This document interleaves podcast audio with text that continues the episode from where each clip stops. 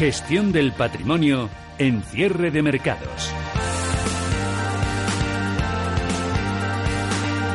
Ya hemos dado cuenta de los eh, cierres en la renta variable europea, suben prácticamente todos, solo la excepción bajista y por nada, por los pelos. Milán retrocede un 0,02%, gana el IBEX 35 al cierre un 0,33, 9.323 puntos, eso con un Nueva York Wall Street que apenas se está moviendo en esta jornada de lunes en tablas prácticamente todos los índices, solo abajo un 0,05%, inapreciable.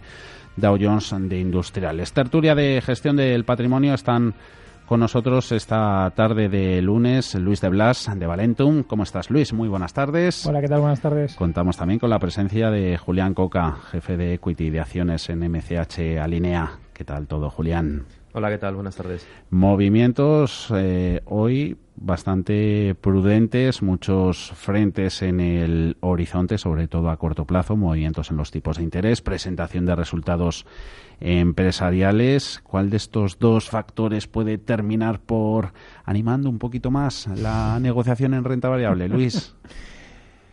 Animando para bien. Sí, el... nosotros somos algo cautos en cuanto a resultados de empresariales, sobre todo para la segunda, la segunda parte del año. Sí que es cierto que todas las, la mayoría, estamos viendo una tendencia bastante grande respecto a compañías industriales diciendo que el primer semestre del año iba a ser compensado con el segundo semestre del año. Eh, en autos creo que claramente eso ya está descartado. Eh, en otras compañías vamos a ver si, si realmente se produce o no se produce. Y luego el tema de los tipos de interés, pues no deja de ser, por supuesto, un empujón fortísimo, sobre todo para ciertos tipos de activos. Eh, hablamos de eléctricas, hablamos de autopistas, etcétera, todo lo que son pues proxies de, tipos de interés lo, tendrán que hacer muy bien. Entonces, no deja de ser un empujón importante.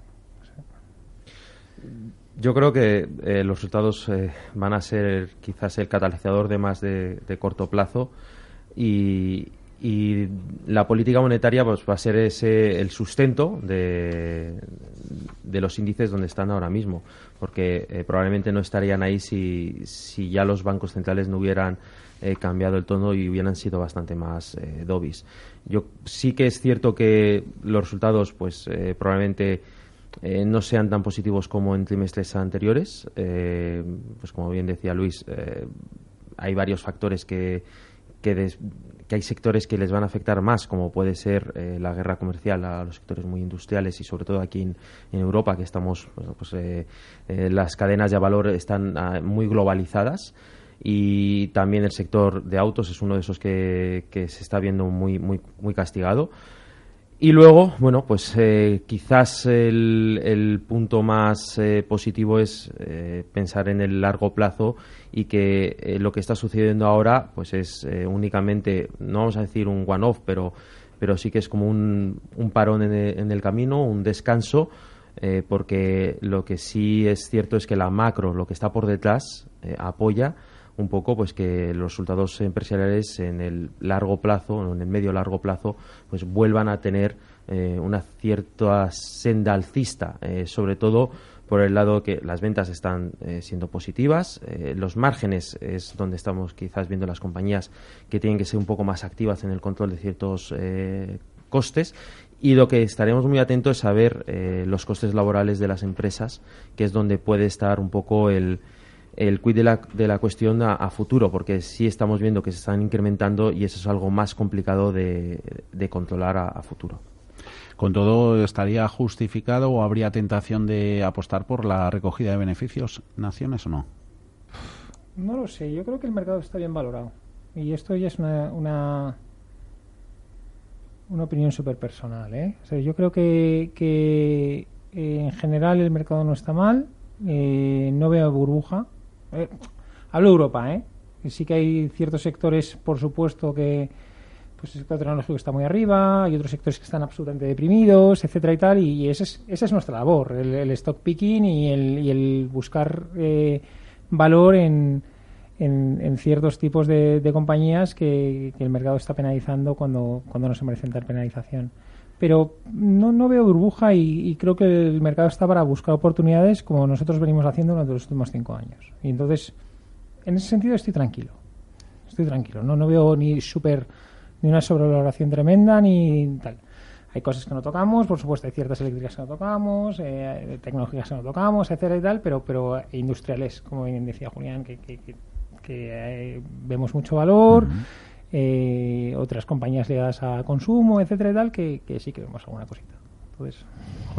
No puedo estar más de acuerdo. Es cierto que cuando miras los índices sobre todo europeos, encuentras que con una visión top-down el índice está bien valorado, que de hecho tiene cierto potencial, no muchísimo, pero, pero tiene algo de, potencial, pero cuando entras a, ver las valoraciones de los sectores te encuentras una gran dispersión y ahí es donde está el, riesgo, donde está el, problema. Como dice Luis, si te dedicas al stock picking puro y duro, probablemente encuentres cosas eh, que están eh, muy mal valoradas a, día de hoy y otras que están, bueno, pues eh, sectores que, que, están con unos PERES que han tenido expansión de múltiplos en lo que llevamos de, año. En, el último año, pues si miras el sector de eléctrico europeo, está en una situación pues un poco pues de bond proxy puro y duro y que, que la gente que, que, buscaba la rentabilidad y que no la tiene o no la obtiene ya en la renta fija, pues se ha ido con más creces a, este tipo de sectores, con lo cual cuidado con sectores que son muy bon proxy, atentos a aquellas oportunidades y, lo que puede ser o podemos tener en, los próximos meses es una rotación de, sectores y, encontrarnos con, unos índices europeos que estén más o menos en los niveles actuales, pero donde la película que está por debajo sea completamente distinta. Caso muy distinto es eh, para nosotros eh, el SP. Eh, el SP está muy por encima de, donde tendría que estar en términos de valoración. Ha sido prácticamente ocupado por el sector tecnológico, en prácticamente el 60-70% del movimiento, con cinco o seis compañías y todo el sector por detrás. Y únicamente está apoyado por los, la curva ahora mismo americana en los niveles actuales. Hablando de esas oportunidades, em, antes de a ver si nos podéis dar un par de nombres de dónde estáis tirando la dónde estáis tirando la caña, tema de eléctricas más allá de ese em, registro de cuasibonos, todo el tema de regulación, cómo les está impactando y cómo les puede terminar impactar en España. En España está complicado. O sea, en gas y, en gas y gas natural, sobre todo, son los dos, eh, las dos compañías más afectadas por la posible nueva regulación de la, de la CNMC eh, y de como hay defectos, o sea, como dicen los, los americanos, como, como segundas derivadas, podríamos tener red eléctrica porque si han tocado las, las redes de gas, porque no van, a tener, no van a tocar las redes eléctricas. Pero bueno, es una cosa que les, les, les impacta de lleno, o sea, de lleno. Entonces, bueno, eh, vamos a ver realmente cómo termina este tema pero las bajadas están más que justificadas. Están más que justificadas. Entonces, en nuestra opinión, ¿eh? nuestra opinión. Eh, nosotros, y además me pides nombres, si tenemos que jugar algún bon proxy, jugamos una cosa que se llama EDPR, que es la división de renovables, de EDP, que nos parece que están unos múltiplos muy, muy atractivos y dando en torno a un 7% de free cash flow yield enterprise value, o sea, lo que viene a ser en torno a 13 veces flujo de caja eh, valor empresa, es decir, incluyendo, el, incluyendo la deuda. Y, nos parece que es una jugada muy, muy interesante. Además, hay mucha gente, muchos. Eh, tiene un problema que es, más ilíquida porque EDP tiene ochenta y tantos por ciento del, del valor, entonces hay muchos fondos grandes que no pueden jugar y, nos parece interesante. Entonces ahí te doy un nombre si alguien quiere jugar, si quiere seguir jugando con proxy, que puede ser, que puede ser interesante. Pero sí que es cierto que, lo que le ha pasado en gas y a gas natural. Gas natural, para los eh, oyentes que no lo conozcan, tiene también muchos, eh, muchos eh, activos de regulados de, transporte de gas, entonces viene una parte viene a ser una parte en gas, una, una parte pequeña de Nagas tiene, tiene gas natural, entonces por eso también está afectada. Pero sí, tiene bastante sentido. No pescar con marejada, entonces. no pescar con marejada, ¿no? No, y no sabemos. Yo, la verdad es que no las tengo miradas, pero no es, el típico de activos donde miramos nosotros nunca, pero viendo las noticias y viendo cómo. O sea, sí, ¿está justificado? Sí. No sé si más, menos, menos o más, pero que le hayan dado. No, luego es que hay mucho volantazo y de las mejores porque la CNMC abre un poquito la puerta. Pero está justificado, está justificado incluso un poco las razones por las cuales la, eh, CNMC eh, está actuando. O sea, incluso eso por detrás está, está justificado. O sea, al final las inversiones se hacen en, función de un eh, bono a 10 años americano que no es el de hoy. vale que el de hoy está artificialmente bajo, en eso estamos todos de acuerdo, pero tampoco digamos que sería justo, por decirlo de una manera, que que durante X tiempo, no sabemos cuánto tiempo va a ser, pero durante X tiempo, pues estas empresas se, vean beneficiadas por eh, ese diferencial entre las inversiones y, la, y, el retorno que se les va a dar por esas inversiones respecto al bono eh, a 10 años eh, español, con lo cual para nosotros sí que está justificado. ¿Hay vida más allá, en Bolsa Española, más allá de bancos y las mencionadas eléctricas? Sí. Nosotros en concreto nunca hemos tenido tanta bolsa española como la que tenemos en la actualidad. Ya sabéis que somos un fondo eh, global. Bueno, básicamente somos un fondo europeo, entonces en torno al 90% de nuestras inversiones están en Europa. Y en concreto ahora mismo tenemos casi un 20% en, en, España. Hmm. Nombres que te puedo dar que nos encantan: Dominion, que es un clásico nuestro, Alantra, Robi, eh, Solari estamos empezando a vender a estos niveles. Y hemos tenido muchas y, y estamos vendiendo. Más o menos las cuatro. Esas cuatro son compañías, pues en, Dominion tenemos un 6% del fondo, en, en Robi tenemos un 5%, en Alantra tenemos un 4%, o sea, son, son compañías que nos encantan. Desde tu prisma, Julián. Pues eh, nosotros creemos que sí, que en España hay, hay, opciones. Eh, por decir alguna más que, Luis, eh, a nosotros nos gusta Inditex a, a, los niveles actuales.